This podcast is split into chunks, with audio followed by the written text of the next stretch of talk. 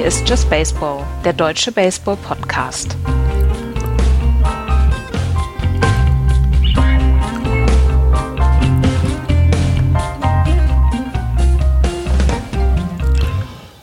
Überraschung, Überraschung. Es ist Dezember und Just Baseball macht einen kurzen Update-Podcast. Hallo, liebe Freunde. Es ist viel passiert seit dem Ende der World Series. Der größte Vertrag, der jemals in der Free Agency abgeschlossen worden ist, ist unter Dach und Fach und auch sonst war es turbulent in den letzten Wochen. Hallo, Florian. Schönen guten Tag. Und hallo Andreas. Hallo. Ich glaube, wir müssen mit Florian anfangen, oder Andreas? oh, Was soll das? Wollt ihr. Es ist noch Mann. Ihr ahnt es, äh, liebe Hörer. Wir müssen natürlich über Aaron Judge reden, über sein Return to New York, beziehungsweise seinen Verbleib in Pine Stripes. Ähm, neun Jahre ist der Vertrag, den er in New York unterschrieben hat. Und es ist der größte, der wertvollste Vertrag, der jemals in der Free Agency in der MLB abgeschlossen worden ist. 360 Millionen Dollar für eben diese neun Jahre. Da kann der Aaron nicht meckern.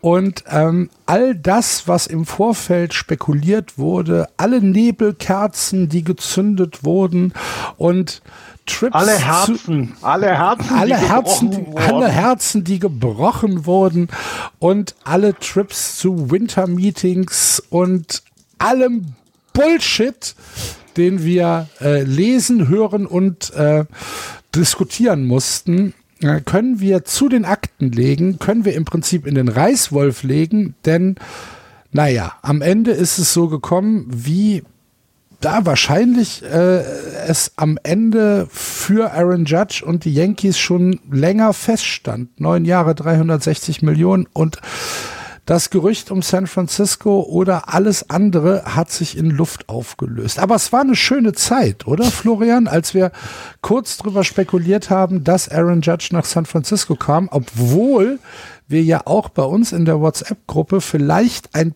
paar kritische Fragen hatten, die dir dann aber egal waren. Nimm uns mal mit in, ähm, in deine, in deine äh, Herzmördergrube. Ähm, wie, wie, wie, wie ging es dir? Also das war ja tatsächlich eine Zeit, in der viele Giants-Fans Hoffnung hatten, dass Aaron Judge an die Bay, in die Bay kommt, in die Bay Area kommt. Und äh, es wurde ja immer wieder gesagt, er ist selber Kalifornier, möchte vielleicht wieder zurück näher in die Heimat. Er ist nun aus Südkalifornien, das ist ja noch ein bisschen was anderes dann, aber trotzdem ähm, all dieses, dann gab es ja die ganzen, naja, dieser ganze Gossip nebenbei. Er es verschwindet ein New York aus seinem Instagram-Profil. er, er, na, er, er, macht so viele Dinge nebenbei, die er wahrscheinlich gar nicht selber gemacht hat, sondern seine Agentur. Ähm, und dann gab es Meetings mit den Giants zusammen, die von den Giants geheim gehalten werden wollten. Wollte. Also die Führung der Giants, also gerade Saidi wollte da irgendwie nicht, ähm, dass das in die Öffentlichkeit geht, dass äh, Aaron Judge und seine Frau oder Freundin, ich weiß gar nicht, ob er verheiratet ist, ähm, ja eine Tour durch, durch den Oracle Park gemacht haben. Es wurden ihnen auch Immobilien gezeigt, äh, weil er das wohl auch angefragt hatte, dass man ihm mal zeigt, wo könnte er denn hier wohnen, was, was gäbe es dort. Gibt es da überhaupt irgendwas zu wohnen? Na? Fangen wir Ja, mal so- damit an. Ne, na, so als, ihr, ihr kennt das doch selber. Ihr habt doch von der Westküste gar keine Ordnung, oh, äh, Ahnung. Ihr guckt doch immer nur an den komischen Atlantik rüber und sehnt euch wahrscheinlich sogar nach England zurück und ähm, schaut gar nicht, was da drüben los ist. Nein. Also es gab viele Anzeichen. Die Gespräche selber mit dem Management und Aaron Judge selber waren sehr vielversprechend. Also ich glaube, so weit wie sich die Giants aus dem aus dem Fenster gelehnt hatten, indem sie gesagt hatten, dass die Gespräche sehr konstruktiv waren, hatte man schon das Gefühl, ja, der, der überlegt sich's wirklich. Also er ist dabei. Dass er nie was gesagt hat, ist das eine. Klar, warum auch? Er hatte ja die Zeit. Ähm, und sie haben ja auch dann am Ende Richtung, ja, bevor er bei den Yankees verpflichtet hat, ordentliche Angebote gemacht. Anscheinend nicht so gut wie das der Yankees oder genau gleich wie das der Yankees. Das ist ja auch noch nicht ganz sicher. Die Padres sind noch mit eingestiegen wohl, haben auch um die 360 Millionen geboten. Da weiß ich das, die Jahre allerdings nicht. Vielleicht haben die auch nur für zehn Jahre oder für zehn Jahre angeboten, nicht für neun. Naja, und am Ende, ich glaube, Judge hat es am Ende dann gesagt, ging es nicht nur darum, dass er, dass er das Geld bekommt, sondern dass seine Legacy gewürdigt wird. Äh, okay, drittes Spiel, zwei, zwei Strikeouts hintereinander wird er ausgebuht. Passiert ihnen bei den Giants nicht.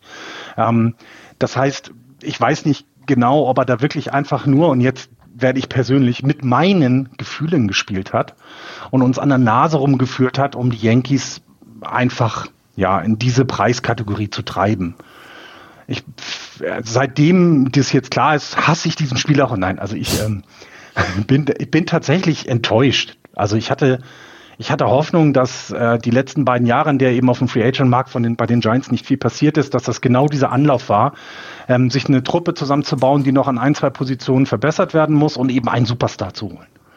Und das haben sie jetzt nicht geschafft und das war schon sehr enttäuschend. Äh, mittlerweile kann ich damit leben, aber ich werde, ich werde nicht ein gutes Wort über die Yankees in dieser Saison verlieren, egal was passiert.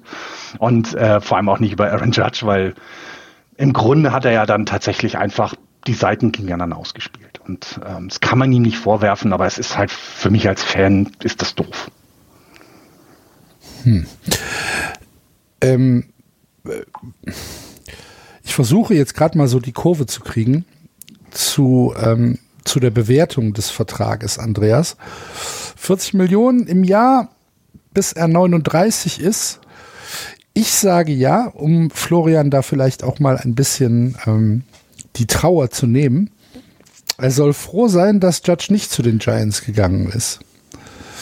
Wie bewertest du das? Also letzten Endes, was, was Florian ja auch gesagt hat, ist, äh, war die, waren die San Francisco Giants waren Verhandlungsmasse in diesem Vertrag jetzt mit den New York Yankees und Brian Cashman konnte es einfach nicht hinbringen oder über die also können, konnte es nicht übers Herz bringen, ihn irgendwie gehen zu lassen. Deswegen hat er wahrscheinlich das neunte Jahr und das neunte Jahr 40 Millionen dann nochmal ähm, rausgeholt. Und ähm, er hat auf sich selber gewettet, sieben, sieben Jahre 213 Millionen war das Angebot vor der Saison. Das hat er jetzt fast verdoppelt, hat jetzt zwei Jahre mehr, hat jetzt äh, statt 27 oder 28 Millionen oder jetzt 40 Millionen im Jahr. Also er ist, für ihn ist das komplett aufgegangen. Für die New York Yankees ist es jetzt so, ähm, es ist eine ganze Menge Geld.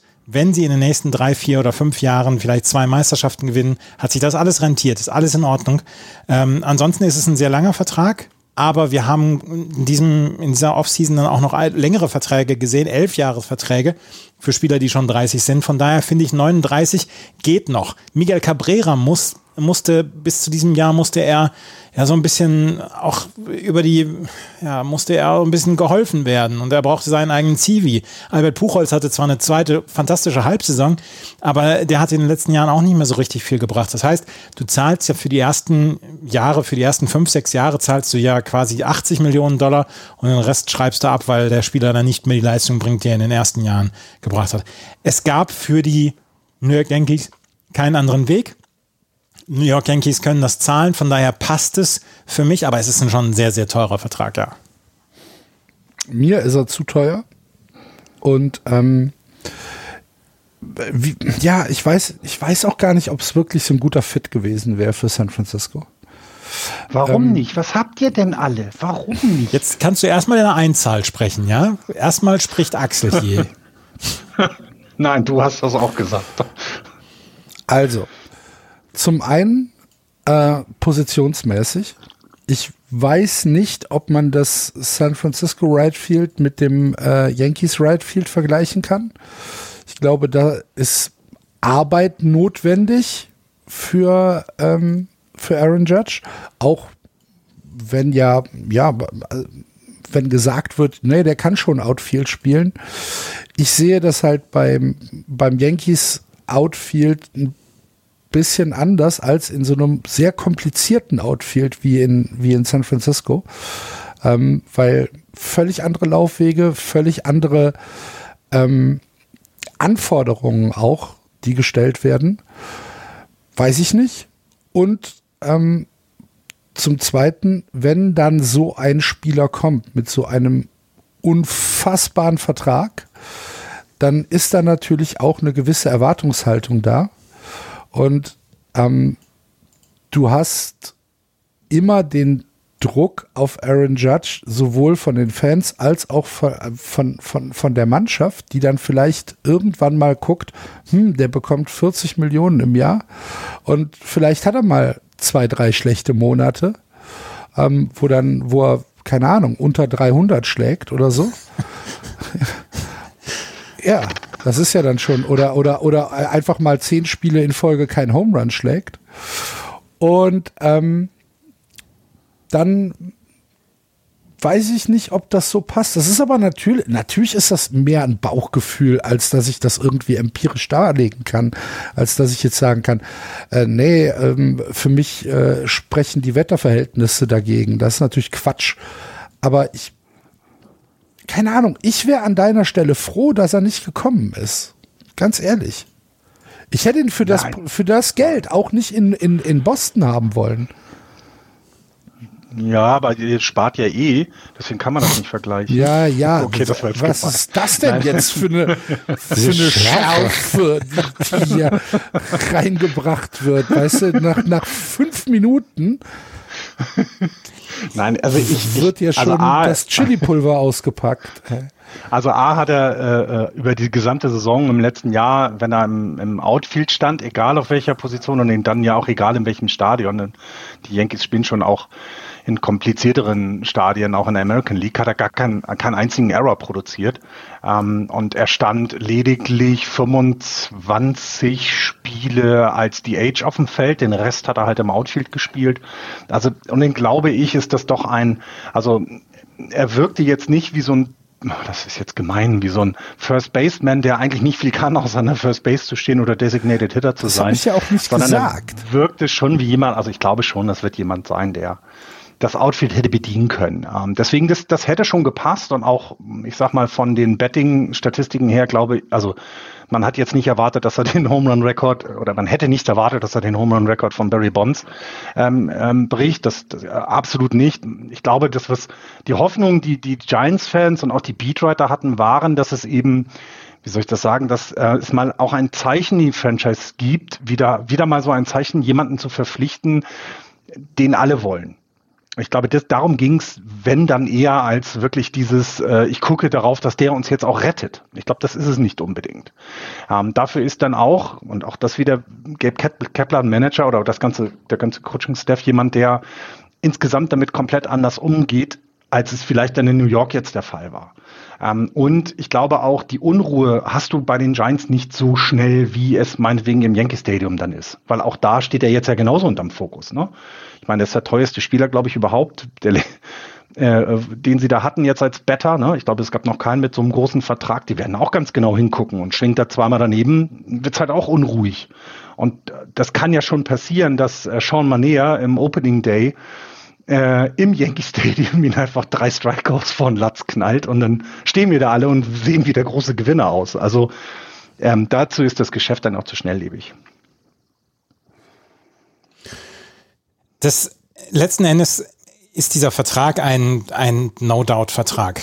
Ähm, es gab ja sogar noch die Padres, die 400 Millionen geboten haben. Also wir, ähm, wir lernen ja in dieser Offseason auch eine ganze Menge neu, dass, die, dass wir ein neues Team mit den Padres haben, denen auch die Taschen nicht zugenäht sind. Wir haben die New York Mets noch, die waren allerdings nicht im Gespräch. Und sowohl die Padres als auch die Giants sollen mehr geboten haben für ähm, Aaron Judge. Aber letzten Endes hat er ähm, hat er die New York Yankees genommen, weil er den Vertrag, den er haben wollte, bekommen hat. Jetzt mit den 360 Millionen für neun Jahre.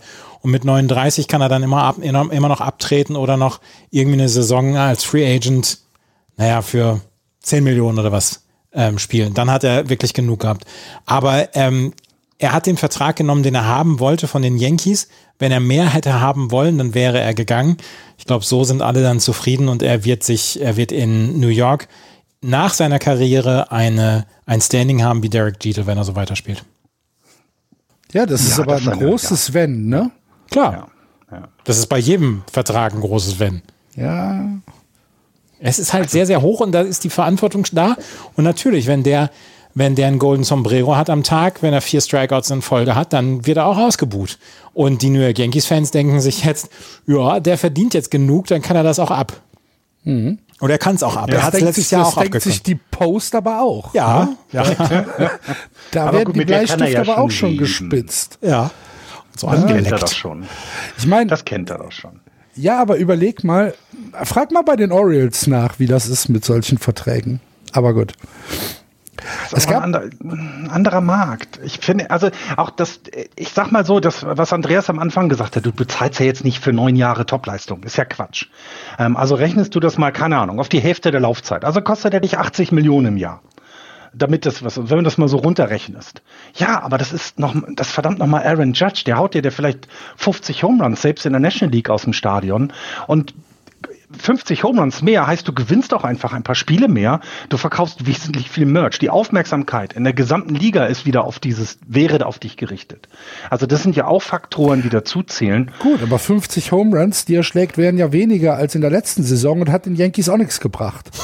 Ja, das ist, Ja, das ist ja ein anderes Problem noch. Das kommt ja noch dazu. Das kommt ja noch dazu. Das finde ich ja auch. Also du kannst ja, also du hast ja selbst, wenn du den besten Spieler der Welt in deinem, in deinem Team hast, nehmen wir mal Shohei Otani. Wo spielt er gerade? Bei den Angels.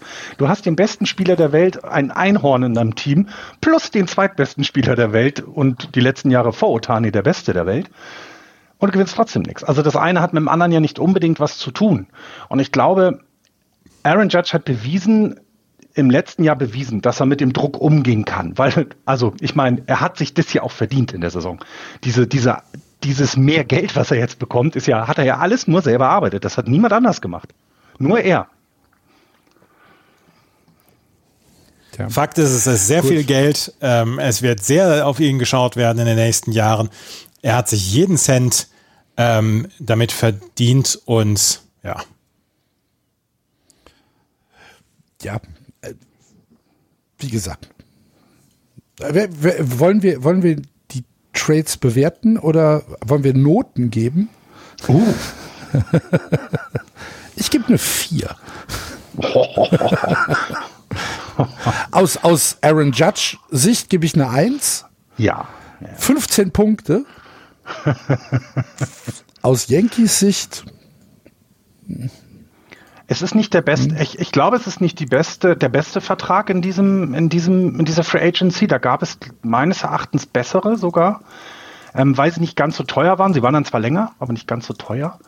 Ähm, aber ja, es ist, es ist eher zwei bis drei, also eine zwei minus, würde ich sagen. Aus Yankees Sicht, aus Judge, ich hast vollkommen recht, es ist eine Eins mit Sternchen und äh, äh, Smileys hinter, also keine Frage. Schon ein guter Vertrag. Na gut. Das war jetzt auch nur eine Spielerei. Gut. Ähm, du hast schon gesagt, es gibt längere Verträge. Ähm, zwei Shortstops äh, sind mit elf Jahren äh, ausgestattet worden. Trey Turner für 300 Millionen von den Phillies und Xander Bogarts für 280 Millionen, kolportierte 280 Millionen von den San Diego Padres. Womit wollen wir anfangen? Wollen wir, wollen wir direkt die Wunde aufreißen oder wollen wir uns herantasten? Erstmal Trey? Turner. Du entscheidest. Trey Turner? Okay. Dann. Elf Jahre, äh, 300 Millionen. Für mich der bessere Deal. Ja. Als der von Judge. Ja. Sehe ich auch so. Also ich äh, hatte auch, glaube ich, letzte Saison mal angedeutet, wenn man mich fragt, wen würde ich nehmen, Mookie Betts oder Trea Turner, hätte ich mich immer für Trea Turner entschieden, ähm, weil ich ihn als Spieler wesentlich besser finde als viele andere. Ähm, also er ist auch meines Erachtens sehr unterschätzt in diesem äh, Dodgers-Team gewesen. Ähm, ich, der, er, ich, er und ähm, Freddie Freeman haben die Hit-Statistiken in der, in der gesamten MLB angeführt. Also ähm, ähm, Freddie Freeman war erster und Trey Turner zweiter. Dann ist er außerdem auch noch ein außerordentlich guter defensiver Shortstop. Also er hat eben nicht nur eine Offensive, bringt er Geschwindigkeit, Hitting Power, Hitting Accuracy, alles das, was man braucht, ähm, sondern ja auch defensive Stärken dabei. Und ja, es sind elf Jahre, das finde ich sehr lang. Aber ich glaube, auch da hat man eben gesagt, naja, wenn, wenn wir ihm nicht die 300 Millionen geben, dann geben wir ihm halt die elf Jahre sicher, so nach dem Motto. So war, ist so mein Gefühl, ähm, dass sie es deswegen gemacht haben. Und ja, die Phillies haben sich damit einen der besten Spieler der National League äh, in, in, in den eigenen Kader geholt und mit, mit Bryce Harper steht ein anderer bester Spieler der National League schon da, da dabei. Also das ist schon ein Top-Deal. Sie haben sich auf einer Position verstärkt, die im, im letzten Jahr noch nicht so richtig gut war, die Shortstop-Position. Und das ist eine, eine Sache, wo Dave Dombrowski natürlich wieder natürlich wieder viel Geld ausgegeben hat. Und wenn Dave Dombrowski eins wirklich richtig gut kann, dann ist das viel Geld ausgeben. Fremdes Geld ausgeben. aber, aber in diesem Fall finde ich, ist das ein sehr, sehr, sehr guter Move gewesen, weil die ähm, Philadelphia Phillies hier nicht in irgendeiner Weise sagen, ja, wir versperren jemanden den Weg. Bryson Stott, der in den letzten Jahren oder im letzten Jahr dort Shortstop gespielt hat, ist ein guter Spieler, aber den kann man vielleicht auch noch um, ähm, umpositionieren. Und ähm, Trey Turner kann sowohl Second Base dann auch noch spielen, als auch noch im Outfield spielen. Der ist dann auch noch das Schweizer Taschenmesser ähm, der Philadelphia Phillies dann. Und das ist halt, das ist halt schon sehr, sehr stark. Und ähm, ich kann an diesem, an dieser Aktion, an diesem äh, an, an dieser Verpflichtung kann ich nichts Schlechtes finden. Trey Turner wird sehr, wird älter werden und er wird dann irgendwann die Position wechseln müssen, weil Shortstop ist einfach eine Position, wo man sagt, okay, das ist, ähm, da, da brauchen wir, da brauchen wir Spieler, die vielleicht ein bisschen beweglicher sind und vielleicht ein bisschen jünger sind. Es ist keine Position, auf der man wirklich richtig alt wird. Aber dann kann er immer noch First Base spielen, dann kann er immer noch Left Field spielen. Ähm, das ist das ist an der, an diesem, an dieser Verpflichtung finde ich nicht schlimm. 29 ist er jetzt. Mhm. Das heißt, äh, er hat einen Vertrag, bis er 40 ist. Das war ja auch, letzte Woche war, glaube ich, ein relativ langer Artikel, ähm, warum die MLB so besessen ist von, ähm, von alten Männern. Also warum, warum die, warum die halt alten Athleten halt diese garantierten Verträge geben. Muss mal gucken, ob ich den nochmal finde. Der war gut. Ähm, aber Trey Turner komplettiert natürlich dieses Phillies Line-Up. Und wenn ich es mir offensiv angucke, Entschuldigung, wenn die mit Schwaber anfangen, Turner auf der 2, Harper auf der 3, JT Riamuto dann als, als Cleanup-Spot, dahinter Reese Hoskins, Nick Castellanos, ah, da hast du aber schon zu tun als Pitcher. Ja. Ja. Also, da hast du aber die ersten zwei Innings schon mal, schon mal gut zu tun. Ja. Das ist schon, ähm, das ist schon in Ordnung. Ich finde, ich finde den Deal auch tatsächlich gut und ähm, ähm, tatsächlich von der von der Bewertung her würde ich ihn über ähm, über Judge nehmen, obwohl natürlich Judge der größere Name ist. Das ist schon klar. Ebenso elf Jahre hat Xander Bogarts äh, bekommen. Und zwar nicht bei den Boston Red Sox. Wir haben äh, in der regulären Saison ein paar Mal drüber gesprochen, Andreas, und haben gesagt, es kann nicht passieren. Xander Bogarts kann die äh, Red Sox in dieser Free Agency nicht verlassen. Er ist äh, ein bisschen Face of the Franchise, nachdem Mookie Betts gegangen ist, nachdem ähm, ja tatsächlich so die ganz großen Überstar-Namen ähm, seit ein paar Jahren nicht mehr in Boston sind, sondern das ist halt eher ähm, ja auf diese auf diese Ebene. Xander Bogarts ist da schon ähm, der der herausstechende Spieler und ähm, da waren wir beide der Meinung, nee, ähm, da wird da wird es, es wird keinen Wechsel geben. Die äh, Boston Red Sox werden alles dafür tun, dass Xander Bogarts in der Stadt bleibt. Und da haben wir wahrscheinlich ein bisschen das letzte Jahr ausgeblendet und ein bisschen vergessen und ein bisschen zu sehr romantisiert und haben vielleicht auch mit einem Hometown Discount gerechnet, der dann nicht kam. Und ähm, es gab auch keinen All-In-Move der Red Sox. Und so wechselt er jetzt an die Westküste nach San Diego. Und da haben wir blöd geguckt, ne? Da, da, haben nicht nur wir blöd geguckt, da hat auch Chaim Blum blöd geguckt, weil es gibt diesen einen Bericht von einem, der mit ihm quasi im Flugzeug saß, ähm, der ihn am Flughafen getroffen hat und am Flughafen, ähm, als die Red Sox-Delegation morgens ähm, zurück wollte. Da haben sie es auf ihren Handys gesehen, dass ähm, ähm dass Xander Bogarts für 280 Millionen für elf Jahre bei den Padres unterschrieben hat. Und das hat die Red Sox komplett kalt erwischt und das nehme ich ihnen auch ab. Was ich ihnen halt nicht abnehme und was ich ihnen auch nicht verzeihe in diesem Fall ist, dass sie hier wieder ähm, gedacht haben, sie würden auf einen Spieler treffen, für den die Stadt oder für den der, der Club mehr ist als das, was er verdienen kann. Und letztes Jahr haben sie, ähm, haben sie ihm ein Vertragsverlängerungsangebot gegeben oder gemacht, um gesagt, hier auf die drei Jahre, die du jetzt noch hast, 60, drei Millionen, äh, drei Jahre und 60 Millionen hätte er jetzt noch gehabt. Nehmen wir noch ein Jahr drauf mit weiteren 30 Millionen. Und dann sind wir bei einem Vierjahresvertrag, nehmen das Opt-out raus und sind beim Vierjahresvertrag und haben dann noch ähm, 90 Millionen Dollar. Und das hat er abgelehnt. Und da war die Chance vertan für die Boston Red Sox innerhalb dieser Vertragslaufzeit, wo sie quasi exklusiven Zugriff noch auf ihn hatten, dann ähm, ja noch in irgendeiner Weise äh, da Einfluss drauf zu nehmen. Dazu hat er mit Scott Boras einen, einen Manager, einen, einen, ja, einen Manager, der der dieses Messer zwischen den Zähnen hat und der alle seine Spieler eigentlich erstmal in die Free Agency bringen will, damit sie möglichst viel Geld verdienen wollen. Gerüchten zufolge gab es das letzte Angebot von den Boston Red Sox sechs Jahre über 165 Millionen. Niemand, niemand hat damit gerechnet, dass Xander Bogarts einen Vertrag bekommt von elf Jahren und 280 Millionen Dollar. Das, ich habe ich hab gedacht zu dem Zeitpunkt, ja, also das ist ein Angebot, was er nicht ausschlagen kann und wo ich ihm auch überhaupt nicht böse bin, dass er, dass er dieses Angebot angenommen hat. Damit habe ich niemals gerechnet. Ich habe gedacht, dass der bei den Boston Red Sox bleibt, weiß nicht, sieben Jahre für oder acht Jahre für 200 Millionen. Ähm, das Angebot letztens war jetzt dann auch schon wieder sehr schüchtern. Sechs Jahre, 160 Millionen Dollar finde ich relativ schüchtern, aber Chaim Blum ist dann auch einer, der ähm, vielleicht dann auch die Vorgabe hat, nicht so sehr in die Luxury Tax reinzugehen wie andere Teams. Und jetzt haben die Padres den nächsten Free Agent an die, an die Angel gebracht und äh, nach, an die Westküste gebracht. Und sie sind ein Team, was überhaupt nicht mehr rumspaßt. Die haben Jahre, Jahrzehnte lang waren die so ein bisschen so ein Small Market Team. Das mit dem Small Market, das können wir komplett streichen. Die haben, die sind, die sind zu allem entschlossen, die San Diego Padres. Und das haben sie jetzt wieder gezeigt.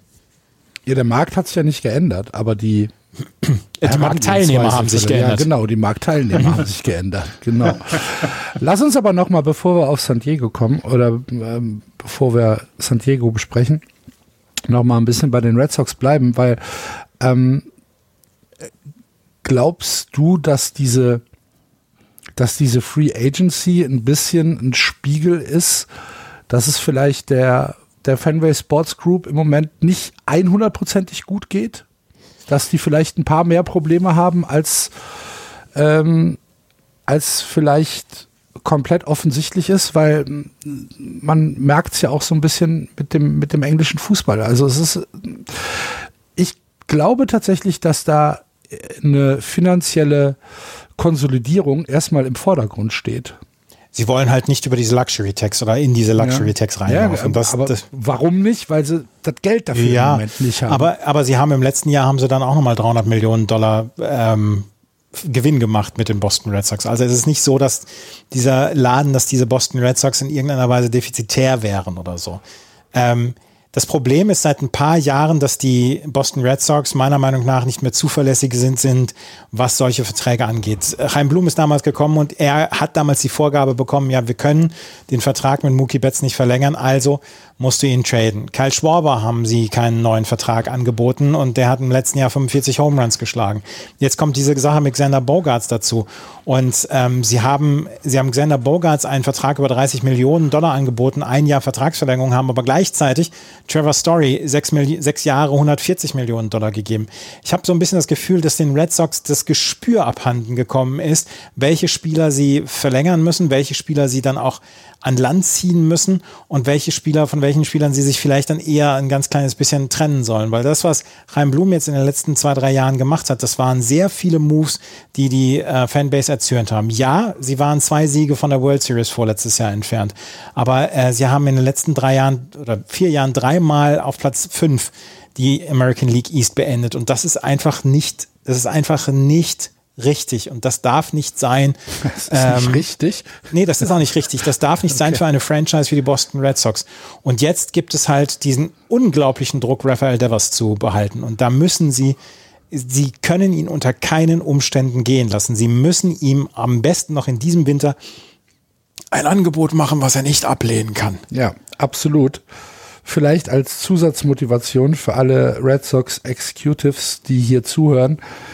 Es, es hätte persönliche Auswirkungen für mich, wenn Rafael Devers Ja. die Red Sox verlassen würde.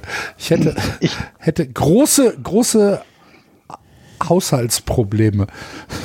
Darf ich mal einen anderen Blick, darf ich mal einen Ja. anderen Blick auf, auf die Red Sox und ihr derzeitiges Vorgehen werfen? Mach also mal. ihr dürft ja nicht vergessen, ihr kommt halt von jemandem, der gerade bei den Phillies Geld rausschmeißen kann, wie er will. Und ob alle Verträge, also gut, Trey Turner war jetzt alles in Ordnung, aber man weiß ja auch, dass Dombrowski gerne auch mal etwas überbezahlt. Und äh, vielleicht ist einfach mal gesagt worden, naja, das haben wir jetzt auch ein paar Jahre gemacht, das hat uns auch geholfen, aber dann die, die, die Auswirkungen danach waren einfach zu stark. Weil du eben in der MLB nicht mehr sagen kannst, wenn ich jetzt riesen viel Geld ausgebe, die nächsten vier Jahre, drei Jahre, werde ich auch dreimal die, die World Series gewinnen. Sondern es ist ja, es, ne, wir haben es ja jetzt gesehen, die Teams, die am meisten Geld verdient, äh, Geld ausgegeben haben, haben sie wieder nicht gewonnen. Und vielleicht hat einfach die, die, die Ownership gesagt, wir können das Geld nicht, wir wollen das Geld nicht mehr so rauswerfen wie vorher, wir wollen etwas schlauer vorgehen, haben sich damit Reim Blom vielleicht jemanden geholt, der versucht zu schlau ranzugehen. Also der, ne, der eben nicht elf Jahre, elf Jahresverträge mehr macht, sondern maximal sechs haben wir jetzt, glaube ich, ist der letzte, ne? Chris Sale war er nicht, ne? Oder war, war Reimblom schon Chris Sale mit den fünf Jahren? Nee. Weil, ne, war auch nicht, ne? Das heißt, vielleicht ist das auch einfach die Vorgabe. Und es gibt eben bestimmte Free Agents, die jetzt in diesem Bereich gehen wollen und es auch sich, sich leisten können. Und die Red Sox machen es einfach nicht mehr mit, sondern Ja, wollen vielleicht Red ein Sox- bisschen schlauer sein. Ja, aber die Red Sox äh, geben gleichzeitig dann einem Outfielder aus Japan, dem ähm, nachgesagt wird, dass er Left Field gerade so durchschnittlich bedienen kann, dass der zwar für viel äh, Average schlägt, aber dass er sich an die MLB-Pitches erst noch gewöhnen muss, muss ein Fünfjahresvertrag über 90 Millionen Dollar. Das ja, aber nur fünf, nur fünf. Ja, klar. Das meine ich ja. Na, also ich meine, also ich glaube, du, ihr habt vollkommen recht. Die Red Sox hätten das Geld, um auch äh, Sander Bogarts elf Jahre 300 Millionen zu bezahlen. Kein Thema, glaube ich dran. Also dafür ist auch dann, äh, dafür, ja, kommen die Leute dann auch ins Stadion und kaufen entsprechend Merch. Das ist kein, nicht der allergrößte Markt, aber er ist schon ein Riesenmarkt. So, das ist das eine. Und das andere, also was ich meine, ist, dass vielleicht eben er versucht, zu schlau zu sein und, und eben danach auch bewertet wird, dass er eben keine Elfjahresverträge macht und laut Own, aus Owner-Sicht dann ein gutes Jahr hatte, weil er eben keinen Elfjahresvertrag gegeben hat. Äh, ich weiß nicht. Ähm, Boston ist, glaube ich, kein, kein vergleichbarer Markt wie, sagen wir mal, Oakland. Und Masataka Yoshida ist halt ein reines Moneyball-Signing. Das ist halt, ja, er kommt halt auf Base.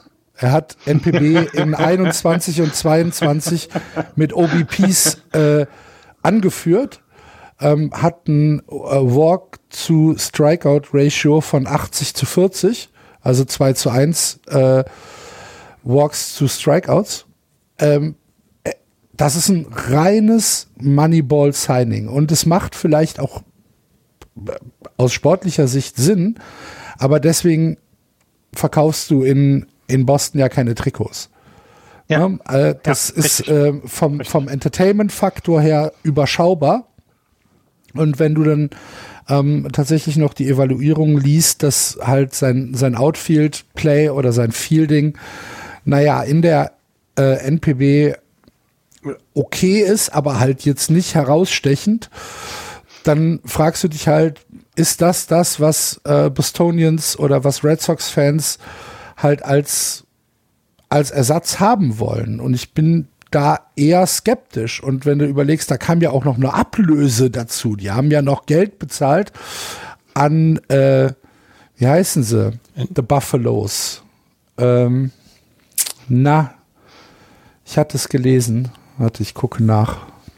Ähm, was ich allerdings, während du nachguckst, noch einmal gerade sagen kann, sie haben, äh, um die Boston Red Sox nicht komplett in Sack und Asche zu hauen, sie haben im Bullpen eine ganze Menge gemacht. Sie haben Kenley Ja. Jensen meiner Meinung nach einen vernünftigen Vertrag gegeben. Und sie haben Chris Martin geholt. Axel ist nicht zufrieden.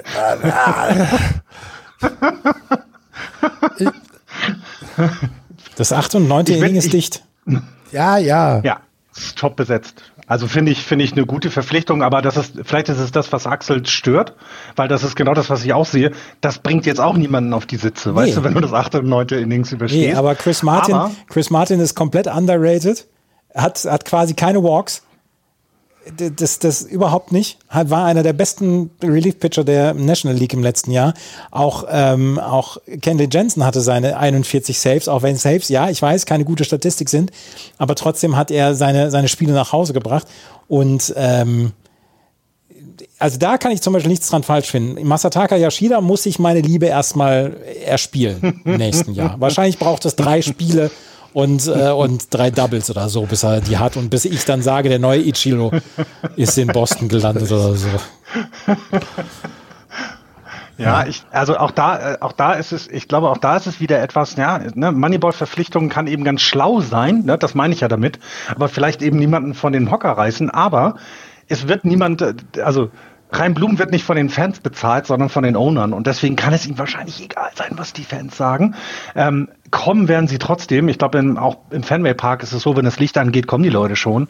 Ähm, das, da, dafür ist es halt zu traditionell verankert auch in, in, in dieser Stadt. Deswegen äh, glaube ich jetzt nicht, dass da die Leute in Scharen wegbleiben. Was ich, was ich eben hoffe ist, dass sie sich damit nicht einfach so dermaßen geschwächt haben, dass sie keine Rolle in Playoff-Rennen nächstes Jahr spielen. Das ist meine viel größere Sorge um die Boston Red Sox, weil mit Xander Bogarts verlierst du schon jemanden, der auch produktiv war.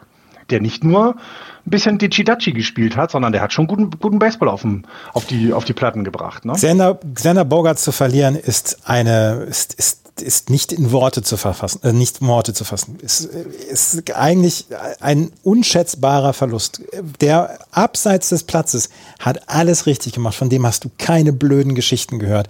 Der war im gesamten Clubhaus war der mehr als beliebt. Das war der beliebteste Spieler, den die Boston Red Sox hatten. Jeder hatte so einen, so einen blöden Bogarts-Sticker hinten auf seinem Trikot. Bogarts war die personifizierte, das personifizierte Gute bei den Boston Red Sox alles, alles, was der, alles, was der gemacht hat, war richtig und gut. Der hat sich damals, als er auf die Third Base gestellt worden ist, hat er kaum protestiert, hat hinterher zwar gesagt, ja, so richtig gut hat es mir nicht gefallen, aber das passt schon. Hat sich professionell verhalten, als Trevor Story kam und ge da gesagt worden ist, ja. ja. da ist ja schon der Ersatz für ihn auf der Shortstop-Position. Hat eine super Saison gespielt. Alles, was der macht, ist richtig und gut. Ihn zu verlieren, ist unentschuldbar. ja, ja, kann ich verstehen. Also kann ich absolut verstehen. Das ist auch etwas, ähm, äh, das, das, ich glaube, das ist auch das, was, was, was vielleicht dann Chaim Blum nicht mitbekommt, nämlich irgendwie, wie das auch in der Kabine aussieht. Ne? Also, denn solche Spieler brauchst du ja, die dann auf der Kit sind. Und wenn, wenn die dann auch noch gut auf dem Platz sind, ist ja doppelt so, der Verlust ja doppelt so schwer. Ja. Hast du schon mal eine Kachel für Instagram? Xander Bogarts zu verlieren ist unentschuldbar. Ja, finde ich gut. Es waren die Oryx Buffaloes, ah, ja. von denen, ähm, wie gesagt, ähm, äh, Masataka Yoshida gekommen ist. Es braucht, das, es braucht das Opening Day Wochenende, braucht es, um sich meine Liebe zu erspielen, aber er wird sie bekommen. 15,4 Millionen Dollar. Ja, genau. Ja, so war's. Denn die Auswirkung für die Red Sox nochmal, um zu Ende zu bringen, kommt jetzt noch wer? Also, also, ja, klar. also ihr müsst ja noch einen Shotstop holen, aber wen holt ihr denn? Also nee, gibt es da schon Gerüchte? Es wird wahrscheinlich keinen Shotstop geben, weil Trevor Story dann auf die Shotstop-Position geht. Stimmt. Es geht dann irgendwie jemand auf die Second Base und ähm, es werden okay, jetzt, okay. Es, es, ich glaube, ich glaube jetzt im Moment. Joe Segura. Gene Segura zum Beispiel, ja, das könnte ja. zum Beispiel passieren. Ähm, äh, ich glaube, ich glaube nicht, dass sie in irgendeiner Weise versuchen werden, hier, wie heißt der Shortstop, der noch, da ist Carlos Correa zu bekommen. Das wird nämlich ihnen nicht gelingen. Äh, das, das wäre geil. Sie bezahlen 350 Millionen für zehn Jahre für Carlos Correa doch jetzt. Aber das wäre. Fuck you, Sender heißt ja, der genau. Deal. das, das kannst du dann mit so einem großen Flugzeug, kannst du da so eine Plane hinter dir über, über Dings zu fliegen lassen. Ja. Aber in, ja, in, San Diego beim Opening ja, genau, Day. Genau. Ja, ja, ja, klar. Ja, oder er, oder er hat wirklich, wie ich ja auch gefragt hat, hat irgendwann, er hat Chaim Blum irgendwann mal in den Vorgarten gepinkelt und deswegen ist der mal sauer auf ihn. Das kann ja auch sein. Ja, nee, das, das wird nicht passieren. Ich glaube, dass sie, dass sie jetzt alles versuchen werden, Rafael Devers in dieser, in dieser Winterpause noch den Vertrag zu verlängern. Ja. Und ansonsten, es wird, glaube ich, keine großen Deals mehr geben bei den Red Sox, aber ähm, sie werden auf der Second Base Position noch was machen. Aber das wäre jetzt wirklich geil. Carlos Correa für, für zehn Jahre 350 mhm. Millionen Dollar. Dann glaube ich, ach, ich, dann mache ich den Computer einfach aus. Ja. Gut. Ähm, ja, aber es gab noch äh, weitere Deals, über die wir so ein bisschen sprechen wollen. Äh, sollen wir mal, sollen wir mal ähm, Pitcher zusammenfassen? Ja. Es gab ja ein paar Starting-Pitcher, äh, die Deals bekommen haben. Angefangen von äh, Jacob de Grom, der für fünf Jahre in Texas unterschrieben hat. Das war auch was, wo ich ehrlich gesagt nicht mit gerechnet habe. Mit, mit dem Deal. Ähm, äh, nein. 34-jähriger 34-jähriger Jacob de Grom bekommt einen Deal für fünf Jahre 185 Millionen von den Texas Rangers. Das ist ähm, tatsächlich bei den Wintermeetings passiert.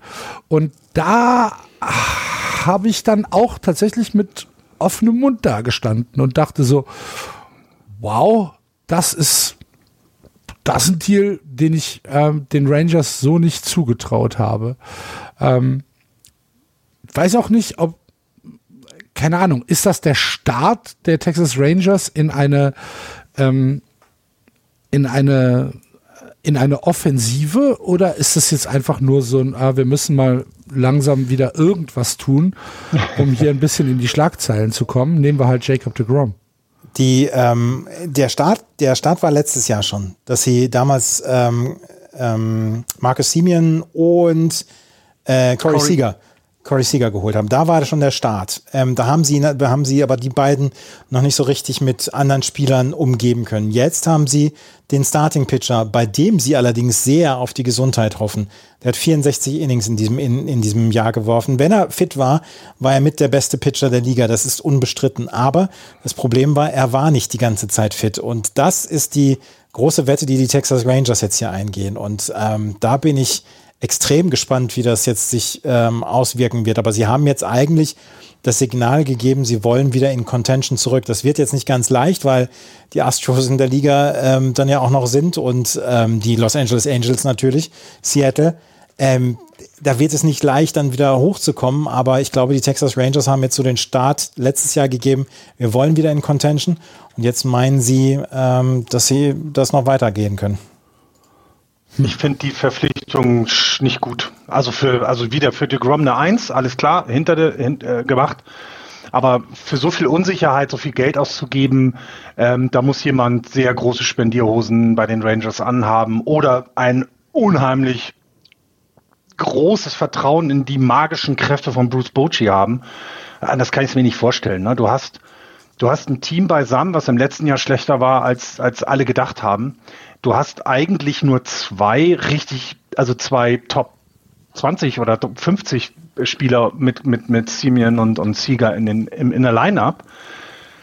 Da, da, da passiert ja gar nichts so richtig. Ähm, dann ist jetzt natürlich deine, deine Starting Rotation mit einem erfahrenen Pitcher erweitert worden, aber auch das ist jetzt, Andrew Heaney haben sie auch noch dazu geholt, ein, ein Lefty noch, aber das ist jetzt für mich nicht, also das wirkt jetzt nicht so, als wenn der, als wenn sie jetzt plötzlich der große Contender in der American League West sind. Also gar nicht. Und ich, ich weiß nicht. Also ich finde, ich hätte mich eher um Carlos Rodon äh, bemüht. Also ich bei allen anderen beiden Pitchern so. Ähm, hätte ich eher den versucht zu bekommen, weil da einfach noch ein paar Jährchen mehr auf dem im Arm sind als bei den anderen beiden. Aber kein guter Deal für die Rangers und ich verstehe ihn auch nicht, muss ich ganz ehrlich sagen. Ich würde den, das ist so ein, für mich, keine Ahnung, fünf. Eine fünf. Unbefriedigend. Okay. Ja, also richtig verstanden habe ich ihn auch nicht, aber. Sie haben, sie haben sehr viel Geld auf sehr wenige Spieler jetzt ja. verwendet. Und äh, sie haben, ja. sie haben ja sogar noch ähm, äh, Martin Paris eine Qualifying Offer gegeben, die er auch akzeptiert hat. Ja, ja gut, das, also, das hätte ich sowieso immer gemacht, weil ähm, Martin Perez für ein Jahr, der hat im letzten Jahr da wirklich gute Leistung gebracht und den für jetzt 19 Millionen dann ähm, den Vertrag zu geben, ähm, das ist für mich ein No-Brainer. Aber 185 Millionen für, ähm, für Jacob de Grom ist schon eine ganze Menge Geld. Sie haben für Carlos Correa sehr viel, äh, Entschuldigung, für Corey Seager und für Marcus Simeon schon sehr viel Geld ausgegeben. Und ich habe so ein bisschen das Gefühl, dass es die Starnamen gibt, aber drumrum fehlt mir da noch einiges bei den Texas Rangers. Ja. Müssen wir schauen. Und dann sind wir auch schon äh, bei den Mets, die sich Justin Verlander für zwei Jahre gesichert haben und vielleicht der größere Deal, Edwin Diaz als Reliever für fünf Jahre. Ähm, das macht für mich schon wieder Sinn. Da bin ich, da bin ich dabei. Justin Verlander ist 40. Vielleicht ist es der letzte Deal seiner Karriere. Ähm, zwei das habe ich schon vor acht Jahren gesagt. Nein, nein, das wird es nicht sein. Der wird noch so lange spielen, bis er 50 ist. Nee, er hat ja noch, er hat ja noch eine Option für 25. Siehst du, bitte? Also 23, 24 ist fix. Für, stimmt das, dass der über 80 Millionen bekommt Ja, für die zwei Jahre? 43,3 Millionen pro Jahr. Das ist gutes Geld. Das Das ist tatsächlich Ja. gutes Geld. Aber deswegen wurde ja diese Luxury Tax, die Steve Cohen Tax auch genannt, ja, ja die oberste Stufe. Die, ähm, die New York Mets zahlen. Der Platin-Pass. Ja, genau. Das ist so diese, diese American Express, diese, diese Karte, die aus, aus Marmor irgendwie gefertigt wird oder so. Genau. Ähm, Nein, die ist, die ist nur virtuell. Ach so. Die ist nur virtuell. Die hast du als Chip irgendwo und gehst rein und alles gehört dir. Ja. Die zahlen jetzt nächstes Jahr 90 Millionen Luxury Tax. Und Steve Cohen sagt, es ist mir egal. 421 Millionen Dollar beträgt nächstes Jahr die Payroll. Dass sie Edwin Diaz verlängern, ist für mich so klar gewesen wie nur etwas, weil der Typ hat, der Typ hat Tickets verkauft. Auch. Der Typ hat so richtig Action reingebracht mit dieser, mit dieser Trompetengeschichte und so weiter. Das war ein so richtiges Highlight im letzten Jahr. Er hat seine Leistung gebracht und dass man einen, einen verdienten Closer da verlängert, ist für mich überhaupt kein Problem. Dass man den ähm, Abgang von Jacob de Grom auffangen will, ist für mich auch, ist für mich auch außerhalb jeder Diskussion. Ähm, und dass man dann Justin Verlander nimmt, ist für mich auch völlig verständlich. Zwei Jahre. Ähm, da, auch das ist für die New York Mets meiner Meinung nach verkraftbar, diese 86, 86 Millionen Dollar, 87 Millionen Dollar. ähm, und dass man, der hat letztes Jahr ein 1,75 ERA gehabt in 28 Starts in der, in der Regular Season letztes Jahr. 1,75 ERA. Natürlich zahlst du dem so ein Geld. Ja, und die Line-Up jetzt mit Max Scherzer, dann haben sie ja auch noch neu äh, Kodai Senga aus, aus Ja. Japan geholt. Ähm, dazu Carlos Carrasco hatten sie schon und äh, José Quintana. Quintana. Haben sie auch noch dazu geholt. Also auch da finde ich eine sehr rechtshändige äh, Line-Up, ja. Ähm, nur äh, äh, Quintana ist ein Lefty, aber das kann man ja auch noch ausgleichen mit anderen. Ähm, finde ich, finde ich super. Und ähm, was, was ich halt interessant finde, ist, dass eben, naja, dass also auf dem Spielermarkt nicht so viel dazugekommen ist. Also der, in der Line-Up haben sie ja jetzt nicht so viel gemacht. Na, sie haben Brandon jetzt Nimmo. tatsächlich ja geguckt. Ja, genau. Nimmer. Ah, okay, Brandon Nimmo. Okay, ja, stimmt. Ja. Acht Jahre. Den haben sie verlängert. Ja, der war ja schon da, genau, okay. Acht Jahre, Aber 162 Millionen. Der war aber letztes Jahr schon da, das meine ich damit. Ja, die haben jetzt keine neuen Spieler. Nein, es ging mir nicht ums Geld, es ging mir darum, dass sie jetzt in der Ja, Line-Up den auch ähm, nicht. nicht, nicht, nicht, ver, äh, nicht, äh, nicht noch neue Spieler dazugeholt haben, sondern nur auf dem, auf dem Pitching-Markt bisher. Das kann ja noch alles passieren. Ne? Also da ist ja, also ne, die Geldtasche scheint ja offen zu sein. Ähm, aber ich finde auch, ähm, Justin Verlander noch zwei Jahre, vielleicht sogar ein drittes zu geben, ist absolut okay. Ähm, ich echt auch das der Closer, ne? Also äh, Sie haben mit. David Robertson noch dazu geholt. David Robertson also haben auch sie da wieder dazu. was gemacht. Ja. Ne? Dann haben sie mit den ähm, mit den äh, Rays noch einen, einen Middle Reliever, ne? den, den Brooks Rayleigh, Ra Ja. Ra ja, Rayleigh haben sie noch Mhm. geholt. Ähm, Rule 5 Draft haben sie Zach Greeny geholt, das ist jetzt nichts Besonderes. Äh, also ich glaube, die haben gemerkt, okay, Pitching müssen wir, müssen wir was tun, Lineup ist ja in Ordnung, dann machen wir das mal. Wenn wir De Grom verlieren, holen wir uns Wörlander, finde ich ein Top-Tausch. Ich würde dem Trade sogar eine Eins, äh, der, der, der, Unterstra äh, der, der unter dem Vertrag sogar eine Eins geben. Ja, aber irgendwann wird finde, er, kannst nicht. Irgendwann wird er ja nicht mehr die Leistung bringen, ne? was du seit Ja, Jahren natürlich, aber lass ihn das ein Jahr machen. Ganz ehrlich, lass ihn das ein Jahr machen, dann hat sich das doch für die Mets schon gelohnt, weil es geht doch Cohen nicht darum, dass er hier ein Team aufbaut, was die nächsten 20 Jahre ähm, äh, die Liga zusammen prügeln wird, sondern es geht darum, dass die nächstes Jahr angreifen und wenn Wörlander nächstes Jahr ausfällt, holen sie sich einen anderen. Der hat doch die Kohle. weißt du? Das ist so. Genau, wenn Verlander nächstes Jahr ausfällt. Ähm, dafür, da, da war mal eine Frage. Also ich meine, diese Cohen-Tax und so, das hatte ich auch. Also was ich mir bei diesem Vertrag dann überlegt hatte, ist, ich glaube, die MLB muss, muss was tun mit dem Salary Cap, weil ihm ist es ja wirklich egal. Also es gibt ja, es gibt ja Grenzen. Selbst die Dodgers, die wirklich immer viel Geld ausgeben, ähm, haben sich ja schon überlegt, wie bleibe ich unter diesem blöden, ja, Geld rausschmeißen, äh, unter der Geld rausschmeißgrenze und Cohen ist es einfach egal, der schmeißt es einfach raus. Ich glaube, der Liga ist es auch ähm, eher recht, dass sie solche Verträge jetzt im Moment sieht. Der Spielergewerkschaft sowieso, ähm, die wollten das haben und deswegen haben sie sich dann ja auch immer gegen eine Salary Cap da so ein bisschen gestemmt. Die kleinen Teams werden natürlich jetzt dann auch ähm, sich fragen, was, was machen wir jetzt hier. Andererseits, ähm, die Tampa Bay Rays haben es immer wieder geschafft und wir haben ja auch eine Parität gehabt. Wir haben seit 20 Jahren haben wir keinen ähm, keinen Wiederholungssieger gehabt. Wir haben zwar die Red Sox mhm. gehabt, die viermal in diesem Jahrtausend bislang die Meisterschaft gewonnen haben, aber ansonsten bist du ja sehr, sehr ähm, bist du ja sehr, sehr ausgeglichen unterwegs. Die Tampa Bay Rays schaffen es immer mal wieder. Äh, selbst die Oakland A's haben immer mal wieder Saisons, wo sie oben mit dabei sind. Also so passt ja alles nach wie vor zusammen. Es ist natürlich etwas, woran wir uns gewöhnen müssen, ne? dass solche Verträge jetzt rausgehauen werden und dass sie ja auch immer wieder länger werden. Also äh, als wir angefangen haben mit diesem Podcast damals, als ich noch jung war und auch noch Haare hatte auf dem Kopf, da ähm, wären solche Verträge unmöglich gewesen. Und da hat sich die ja. Zeit ist, hat sich weitergedreht. Ja. Ne, das Angebot, was hatte ich gehört? Das Angebot, was sie Aaron Judge gemacht haben, das wäre seit dem Free Agent Vertrag für Barry Bonds der längste und teuerste Vertrag gewesen bei den Giants. Also auch da, ne, wenn man das überlegt, was in den letzten Jahren möglich war, weil du hast ja auch mal, äh, du hast ja mal Meisterschaften mit den Giants gewonnen, aber die haben es nie über diese mega Verträge gehabt und das war nur Barry Bonds bisher.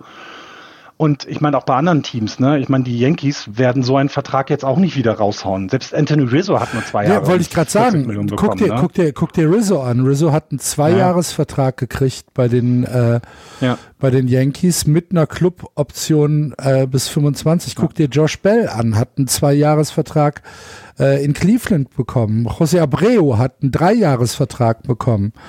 Ähm, ja. Da, es gibt halt auch diese, diese Gegenbeispiele, aber ja. ja, wie gesagt, Judge und Bogarts und Treya Turner ähm, sind dann halt Warten sind dann wahrscheinlich die größten. Ne? Aber wer, genau, vielleicht, vielleicht kommt ja noch was. Äh, nicht geht, Carrasco, Korea, Entschuldigung. Wo geht Justin Turner hin? Third Baseman. Wenn Rafael Devers weggeht, hätten wir einen für zwei Jahre, mhm. Andreas. Ja. Könnt ihn ja traden wie Mookie Betts für eine, für eine Tüte ja, Erdnüsse. Ja, ja, ja, ja, ja. Ähm, Entschuldigung. Wen, äh, ja gut, wenn wir, wenn wir, wenn wir äh, auf äh, Pitcher, wenn wir gerade bei Pitchern sind, da gab es natürlich noch ein paar einigermaßen interessante äh, Deals. Clayton Kershaw hat ein Jahr äh, bei den Dodgers nochmal unterschrieben. Ja. Ähm, ein Jahr ist tatsächlich für Clayton Kershaw dann auch gar nicht mehr so lang. Der ist 35. Ähm, da hätte ich jetzt auch fast gedacht, der versucht nochmal einen drei, vier, vielleicht sogar fünf Jahresvertrag zu kriegen für großes Geld, um dann zu sagen, danach kann ich auch ähm, abhauen. Aber ähm, ja, das ist im Prinzip ja nur eine, eine Einjahresverlängerung, die er bei den Dodgers unterschrieben hat. Aber gut. Finde ich auch völlig für die Dodgers auch eine gute für Sache. Für die Dodgers ist das super. Wie gesagt, von, ja. von Kershers Seite ja. weiß ich nicht, ob es der beste Deal ist, aber vielleicht war das auch sowas wie ähm, Unfinished Business oder so. Das kann dann, könnte ich mir schon fast vorstellen. Äh, Tyler Anderson hat einen Dreijahresvertrag bei den Angels unterschrieben. Herzlichen Glückwunsch, Tyler Anderson. ähm, Naja, aber stopp. Stopp. Wir müssen die Angels loben. Was nee. brauchen sie? Pitching, Pitching, Pitching. Das ja. kriegen sie Pitching. Mhm. Gut. Bist du äh, ja heute der, der, der Repräsentant der Angels, ja? Ja, heute ja. Äh, wen haben wir denn noch? Äh, keine Ahnung. Gibt's noch, haben wir noch, noch zu den Cups? Äh, wer? James Tallion noch zu den Cups. Jameson Taillon heißt er übrigens. Also äh, durfte ich letztes Jameson Taillon, ja, Entschuldigung. Ja, Jameson ähm, Taillon. Zu den Cubs haben wir noch als Starting Pitcher. Die Cubs insgesamt, insgesamt haben äh, mit Cody Bellinger eher noch äh, jemanden geholt, einen Outfielder. Sie haben Jameson Taillon. Ähm, jetzt einen, ähm, Cody Bellinger auch nicht lange, ne? nee, Einjahresvertrag. Ja, genau. Taillon, vier Jahre, 68 Millionen Dollar. Die Cubs wollen dann auch so langsam ran. Ich habe ja so ein bisschen, das- ich habe mir gestern überlegt, die Boston Red Sox sind die neuen Cubs. Die Cubs haben so viel falsch gemacht nach 2016. Die Boston Red Sox sind jetzt auf dem besten Wege, das genauso zu machen. Und dann Ah, mal ja. wieder 80 Jahre, aber sie werden ja keine 80 Jahre brauchen, um dann wieder eine Meisterschaft zu gewinnen. Also das glaube ich eher nicht. Das glaube ich ja nicht. Na, also nein. Ich glaube, dann haben wir, äh, Sean Manea können wir noch erwähnen. Sean Manea hat bei den äh, Giants unterschrieben, auch ein Starting Pitcher, auch für einen vernünftigen Vertrag, finde ich. Zwei Jahre 25 Millionen, finde ich nicht zu teuer. Ähm, hat jetzt letztes Jahr nicht so gut ähm, gepitcht bei den Padres, aber naja, mal gucken, vielleicht kriegen es die Pitching Coaches der Giants hin, dass er, dass er ein bisschen wieder Leistungssteigerung an das rankommt, was er der, äh, auf der anderen Seite der Bay mal geworfen hat. Fand ich auch noch einen guten Deal, muss ich sagen, wenn wir die Starting Pitcher mal rund machen. Ja. Na gut, aber es sind ja noch ein paar da in dieser Free Agency. Carlos Rodon hat noch nicht unterschrieben. Das ist, finde ich, auch mit einer der interessantesten, weil das wird ein langer Vertrag werden müssen. Ich glaube, der wird nicht unter fünf Jahre irgendwo hingehen. Ähm, also, sondern eher mehr. Ähm, er hat ja auch letztes Jahr bewiesen, dass er, ne, er kam ja bei, er kam ja von den White Sox zu den Giants und hat eine wirklich gute Saison gepatcht, das, das muss man sagen. Und hat auch da ja seinen Marktwert einfach nochmal durch eine gute Saison gesteigert. Also das Risiko eingegangen, das hat sich, ist aufgegangen. Und da bin ich sehr gespannt, wo er landet. Ich würde tippen bei den Yankees. Nathan Ivaldi ist noch da, Andreas. Werden sie auch. Ich glaube, der bleibt bei den Red Sox. Ja, ja, klar. Den das will haben wir auch von Glenda Bogarts gedacht. Das, den will niemand. Ja, gut. 33 Jahre. Vielleicht kriegt er einen Zwei-Jahres-Vertrag angeboten. Für 25 Millionen Ja, oder so. Ja. Äh, Chris Bassett ist noch da. Corey Kluber ist noch da. Ja. Auch Cole Hamels möchte auch wieder zurück. Hat, Ja. glaube ich, irgendwie auch so, so ein, ähm, äh, will sich den Verein jetzt nochmal anbieten, will so ein, äh, so ein eine Showveranstaltung machen, wo er sein, sein Pitching vorträgt. Dann mal, bin gespannt, ob der noch irgendwo unterkommt. Ja. Noah Syndergaard ist noch nicht unterschrieben. Der wird aber auch nur was Kleines kriegen, glaube ich. Der wird nicht. Der, der wird so einen Jahresvertrag, glaube ich, kriegen. Irgendwo dann. Den wird dann irgendjemand nehmen, die Rangers meinetwegen, was auch ich. Was weiß ich. Rich Hill ist noch da. Zach Greinke ist noch da. Wade Miley. Es sind noch ein paar interessante Spieler da. Drew Smiley ist noch da. Mal gucken. Dallas Keikel ist noch offen. Ja. Guck mal. Dallas Keikel, ähm, Chris. Archer ist auch noch da. Sehe ich gerade. ja, mein ja. Gott. Ja. Unendliche Möglichkeiten. Also die Red Sox können auch ordentlich. Äh, Wir können noch richtig zu. Oh, Chris Archer wäre ja sofort, sofort ein Trikot fällig. Chris Archer, Chris Archer Red Sox Trikot wäre sofort fällig. So ein ähm, nächstes Jahr so ein, so ein, so ein wie heißen die, wie heißen diese Home-Dinger? Ähm, die Ach. ähm, City Connect Dinger. von- City von Connect Dinger, Archer. genau, genau, genau. Ich, ich habe hier nicht im, ich habe hier nicht im Haushalt gesagt, dass wenn ein Judge bei den Giants unterschreibt, dass ich mir sofort ein Trikot kaufe. Habe ich nicht gesagt, ganz sicher nicht. Ne? Natürlich hätte ich das gemacht. ist doch wohl logisch. Ja, es sind äh, tatsächlich noch interessante Spieler da. Wer ist denn äh, der interessanteste? Wen habt ihr noch auf der Liste? Also bis auf Carlos Correa, den hatten wir schon angesprochen. Dansby Äh, also ich glaube, das ist Dansby Swanson, auch sehr unterschätzter Spieler. Ähm, äh, ich, ich, ich denke mal, dass die Braves hoffen, dass neben den, ne, dass Correa jetzt nochmal so einen Riesenvertrag kriegt und i- sie alle ihn dann vergessen. Äh, so ein bisschen, weil das ist schon ein guter Shortstop und äh, das passt schon. Ähm, Jorickson Profar ist auch noch offen. Ähm, und ich glaube nicht, dass die Padres da jetzt irgendwas ziehen werden soll, weil so viele Shotstops wie die dann hätten, äh, glaube ich, brauchen die das nicht. Und ich würde gerne auch gleich nochmal so ein paar Auswirkungen für die Teams besprechen wollen. Ähm, also Jerickson Profar noch, ähm, An äh, Andrew Benintendi ist auch noch da. Also einer Justin der Top Turner 5 ist noch da. Das ist kein Top 5 Free Agent. Justin, Justin Turner, Turner? funktioniert, Justin Turner funktioniert ist nur in LA. einer der besten Third Basemen, die die MLB hat. Nein, der funktioniert nur in LA. Achso, Axel, was würdest du sagen? Johannes Cespedes zurück? Fünf, Nein. fünf Jahre, 75 Millionen? Ja, dann ja. Fünf Jahre, 75 Millionen? Cespedes? Oh, bitte. Ja, klar. Das nehme ich. Aber der, der, der, ja, klar.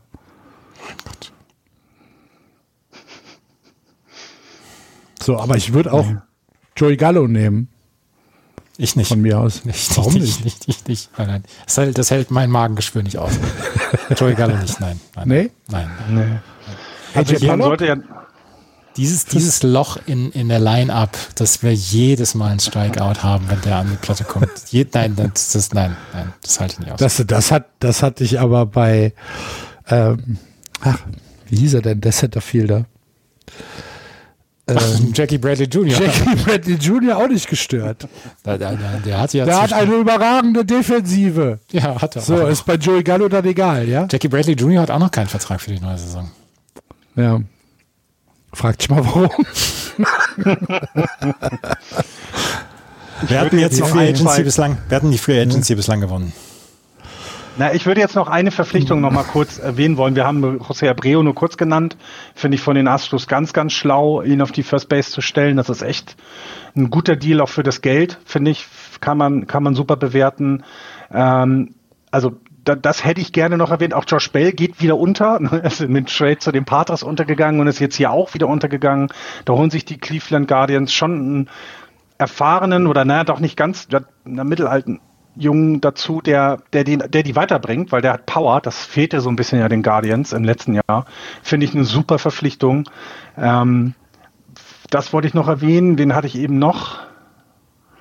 Ich hatte doch eben, ach so, Wilson Contreras zu den St. Louis Cardinals. Ah ja. Auch einer, Ah ja. etwas ungewöhnlich, ja, weil ne, das sind nun mit auch sehr alte Rivalen, die Cubs und die Cardinals. Jetzt geht Contreras zu den Cardinals. Ich glaube, das ähm, werden keine schönen Spiele in, in Wrigley für ihn. Ähm, das finde ich auch eine sehr klasse Verpflichtung. Also da haben die Cardinals sehr viel richtig gemacht. So sind, gehören auch nicht zu den Gewinnern, finde ich bisher, weil für den Preis einen Catcher zu holen, der wirklich der Molina ersetzen kann, definitiv ersetzen kann, offensiv wie auch defensiv, kann er ihn ersetzen. Ähm, finde ich mit die Gewinner. Ähm, die Mets weiß ich nicht, ob sie Gewinner sind. Die haben aber am meisten Geld rausgeworfen. Äh, ich weiß es nicht. Philly ist ein Riesengewinner, finde ich. Die Phillies haben meines Erachtens, meines Erachtens sehr viel richtig gemacht. Ne, Sie haben auch noch Tyjuan Walker geholt ähm, für vier Jahre. Ähm, ich weiß nicht, Matt Stram, der kam, kam von den Red Sox für zwei Jahre geholt, für 15 Millionen, also das ist okay. Ähm, ich glaube, die, die Phillies sind in dieser National League East.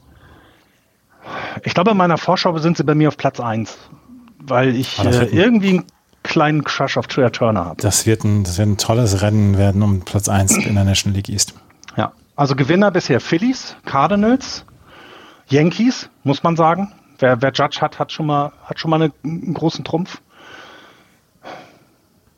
Ja, Padres. Padres. Ja, wobei, Ja, bei, bei wobei- den pa Ne, den sie Pa- haben, Padres haben halt Relief-Pitching so ein bisschen breiter gemacht noch. Ne? Ja, bei den Padres wird es halt sehr, sehr spannend werden, wenn jetzt Fernando Tatis Jr. nächstes Jahr wiederkommt. Bei dem sagen, haben sie gerade einen Shortstop vor die Nase gesetzt. Ja, er hat Schulterprobleme und ja, vielleicht äh, sieht seine Zukunft wirklich aus, dass er sie im Outfield verbringen muss, aber die Padres haben ihm schon sehr, sehr deutlich zu verstehen gegeben, hier, ähm, du bist, du musst dich hier erstmal wieder reinkämpfen, erstmal ins Clubhaus und zweitens dann auch auf deine Position zurück, wenn du sie überhaupt haben möchtest. Ähm, es, äh, natürlich gibt es dann immer mal wieder Leute, die sagen, ja, warum traden sie ihn dann nicht, Fernando Tatis Jr.? Trade mal jemanden mit zwölf Jahre Restlaufzeit in seinem Vertrag und 300, über 300 Millionen Dollar. Das ist denn auch nicht so leicht. Also ich glaube, ich glaube, die, die einzige Chance für ihn ist, und das hatten wir, glaube ich, auch in der Saison auch gesagt. Er, er hat, er, ne, er hat sich ja schon entschuldigt beim Team und im nächsten Jahr muss er einfach sagen, Coach, wo soll ich spielen? Ach, ich muss Backup-Catcher machen, dann mache ich Backup-Catcher. Also er muss quasi jede Rolle, die ihm angeboten wird, annehmen und auf gar keinen Fall in irgendeiner Form zurückstecken oder Forderungen stellen. Und wenn du dir dann aber das Line-up von denen anguckst, ist das beängstigend, finde ich. Also Ja. die Patres sind von der Line-up her nächstes und auch übernächstes Jahr beängstigend. Ne? Du kannst Kim als, als, ähm, als Lead-Off, dann Soto, Machado, Bogarts, Cronworth, Tatis Jr. vielleicht noch vor Cronworth, selbst Austin, Austin Nola ist da hinten ran sogar auch gar nicht so schlecht alles. Das ist schon eine krasse, krasse Line-Up. Ja. So mit sieht's aus. Wer ist, denn der Verlierer der, wer ist denn der Verlierer der Free Agency? Die Boston Red Sox. Red ganz Sox? Ja, das sehe ich auch so. Angel, äh, äh, Dodgers bisher. Also auch wenn sie immer noch ein gutes Team beisammen haben, ähm, Trey Turner zu ersetzen wird wirkt nicht leicht, wird absolut nicht leicht. Ähm, da geht ja echt Wins above Replace, Replacement verloren. Das, das wird auffallen. Cody Bellinger nehme ich da gar nicht rein, der war nicht mehr so wichtig und du hast eben Justin Turner noch nicht verpflichtet und der ist echt wichtig für das Team. Auch vom, vom, das ist glaube ich auch so einer, nicht vielleicht wie Bogarts, aber ähnlich, der, der quasi so, ne, das Kit in der Mannschaft ist, also der die Leute zusammenhält und zur Höchstleistung antreibt. Und die Giants sind bisher Verlierer. Ne? Ich meine, sie haben Jock Peterson verlängert, das ist okay. Sie haben, das kann ich jetzt noch nicht so richtig einschätzen, mit Schenninger geholt für drei Jahre. Das ist ein okayer Vertrag. Jetzt Sean Manea, ja, aber ganz ehrlich, es gibt jetzt schon wieder die ersten Gerüchte, dass Korea Angebote von den Giants hat und das alles ganz toll aussieht. Am Ende weine ich, liege ich wieder weinend im Bett und, und verkriech mich, weil er zu den Dodgers geht. Deswegen sagen Giants auch ein Verlierer. Ja.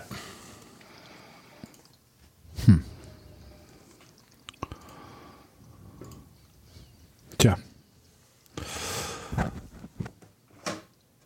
Was hast was du denn Axel? jetzt? Was hast du denn? Ja, ich habe doch auch Verlierer gesagt, und Gewinner ist. Ja, Red Sox sind der Verlierer. Ja, okay. Und was mit Houston? Also Verlander verlieren, ist das, schlägt das nicht auch krass rein? Das also sind die vielleicht du? noch? Das sagst du jetzt gerade? Ja, das hab ich, ich habe mich doch schon entschuldigt. Also, Also sie haben äh, Abreu geholt. Ähm, sie der kann aber werden- nicht pitchen. Nee, das ist richtig, aber trotzdem, das ist ja, das ist ja trotzdem ein ziemlich guter Deal. Sie haben immer noch Ja. Framba Valdez, Lance McCullers Jr., Christian Javier, Luis Garcia als, als vier Starting-Pitcher. Da kannst du noch, ähm, also Framba Valdez ist für Ja, mich ein okay. ganz klarer Nummer eins Starter. Den kannst du, der ist vielleicht nicht so sexy und der Name ist vielleicht nicht so sexy wie Verlander, ähm, aber äh, das ist das ist ein absoluter Nummer eins Starter in meinen Augen. Da brauchst du jetzt, da holst du dir vielleicht noch zwei Starting Pitcher dazu aus dem mittleren Regal und dann passt das absolut. Die Lineup äh, ist kein Deut schlechter geworden jetzt und äh, bekommt jetzt José Abreu noch damit dazu. Juli Gurriel muss wahrscheinlich ins Outfield. Ähm, Trey Mancini haben sie jetzt nicht mehr, aber der hat nach dem Trade von Baltimore hat er nichts gebracht. Das müssen wir dann so sagen. Kyle Tucker ist ein Jahr älter, Jordan Alvarez ist ein Jahr älter. Ähm, das ist eine sehr, sehr, sehr, sehr gute Mannschaft in der nächsten Saison. Da müssen die sich gar nicht so viele Gedanken drum machen, meiner Meinung nach. Ich glaube auch. Also Ja, ich habe sie, ich, ich- habe sie okay. überhaupt nicht als Verlierer drin. Okay. Also äh, äh, es, es klang halt so, ne, weil schon ein Name weggeht, dann darf man das ja mal fragen. Aber ihr habt schon recht. Frammer Valdez, das, ich glaube, der wird einfach, um den wird das Pitching dann aufgebaut die nächsten Jahre. Was hat er noch? Ich glaube, zwei Jahre hat er noch Vertrag. Hat er noch einen Vertrag bei denen? Also das bleibt ja dann auch. Das heißt, da kannst du ja auch weiter. Äh, und dann ist er über 30 und dann schaust du, was passiert. Ne? Ja. Ja, das ist schon okay, ja. Und was meint ihr, wo Carlos Rodon dann am Ende landen wird? Das wäre zum Beispiel ein Spieler, den sich die Houston Astros äh, zum Beispiel holen könnten. Meiner Meinung nach. ich, Ja? Was wär- denn? wär Natürlich gemein, können die Giants ihn, Ja, ja. ihn auch verpflichten und Nein, können nein, ihn gebrauchen. nein, nee, nee, macht er nicht. Nee, nee, äh, das hat äh, Fahan Saidi ausgeschlossen. Ich glaube, sie haben ihm ein, ein Angebot gemacht, wenn ich das richtig gelesen habe. Und er wollte, glaube ich, zwei Jahre mehr als, als, als wir als, als Maximum gesehen haben. Irgendwie sowas. Glaube ich nicht. Ich, ich möchte nicht, dass die Astros den Titel verteidigen. Das wäre irgendwie doof. Deswegen, ähm, wenn da jetzt noch Carlos Rodon in diese, diese Line-Up kommt, dann ist das schon wieder so ein, so ein achtarmiger, äh, achtarmiges Monster da in der American League, was du erstmal schlagen musst. Das, das war einfach mein Stöhnen. Ja. Ich glaube nicht, dass Carlos Rondon irgendwie für fünf Jahre oder so unterschreibt. Ich glaube, dass das auch ein großer Vertrag wird. Ja. Mindestens, mindestens acht Jahre. Na, und die Und- Yankees müssen nichts machen, weil sie mh, sich Judge geholt haben. Also die müssen nicht noch irgendwas den, den Fans anbieten. Ich glaube, die fallen da raus. Also wird das, es wird wohl Houston werden, ne? Haben wir jetzt also beschlossen. Das ist so ein, das ist so ein Spieler, den könnte ich mir tatsächlich auch irgendwie bei einer, bei einer kleineren Franchise vorstellen. Den könnte ich mir auch bei den Rays zum Beispiel vorstellen. Oder bei den Blue Jays. Oh, Blue Jays finde ich einen sehr guten, ja, Das- sehr gutes Fit. Das könnte ich mir vorstellen. Oder äh, wer weiß, vielleicht geht ähm, Miami auch noch mal ein bisschen ran. Da kommt er her. Mhm. Ähm, Mhm. den könnte ich mir tatsächlich bei einer, bei einer, äh, bei einer kleineren Franchise sehr, sehr gut vorstellen als klare Nummer eins, als, ähm, als Star-Pitcher. Wo vielleicht die Payroll nicht so krass aufgeplustert ist, wo er dann vielleicht irgendwie einer von drei Stars ist, sondern wo er halt der Star ist. Und Kann ich, mir sehr gut vorstellen. ich glaube nicht, ich glaube nicht Houston, glaube ich nicht. ich werde ja auch ein bisschen Würze reinbringen. Wir werden sehen. Wir können es ja im Januar, können wir es ja besprechen. Das machen wir. Gut. Haben wir denn äh, sonst noch irgendwas zu besprechen? Ich habe im Moment Ich habe nichts. sonst nichts mehr. Nö, ich habe jetzt alle Free Agents soweit durch. Okay, gut, gut. Dann war das ein kleines Free Agency Update, äh, liebe Hörer, von uns an euch. Wir wünschen euch ähm, ja eine gute Zeit. Wir werden uns vor Weihnachten dann wahrscheinlich nicht mehr hören oder in diesem Jahr nicht mehr hören, sondern im Januar. Also feiert schön, lasst euch reich beschenken, kommt gut ins neue Jahr und haltet uns die Treue, denn auch nächstes Jahr wird es hier mit Just Baseball weitergehen. Vielen Dank an alle, die uns schon auf Steady unterstützen. Ähm, das freut uns wirklich kolossal. Und wenn ihr denkt, ach, ich möchte den Jungs mal einen Kaffee ausgeben, äh, geht auf justbaseball.de. Da gibt's unten rechts einen kleinen Button. Da kommt ihr dann zu Steady. Und ähm, wie gesagt, wir freuen uns da sehr drüber. Genauso wie über eure Kommentare, über eure Anregungen, natürlich auch Kritik äh, in den sozialen Medien. Alles immer offen, haut rein und äh, wenn ihr Zeit habt, uns eine Rezension bei iTunes zu hinterlassen, dann freuen wir uns auch. Das hilft uns immer ein bisschen sichtbarer zu sein. Vielen Dank fürs Zuhören. Das war Just Baseball für 2022. Bis dahin. Tschüss. Tschüss. Ciao.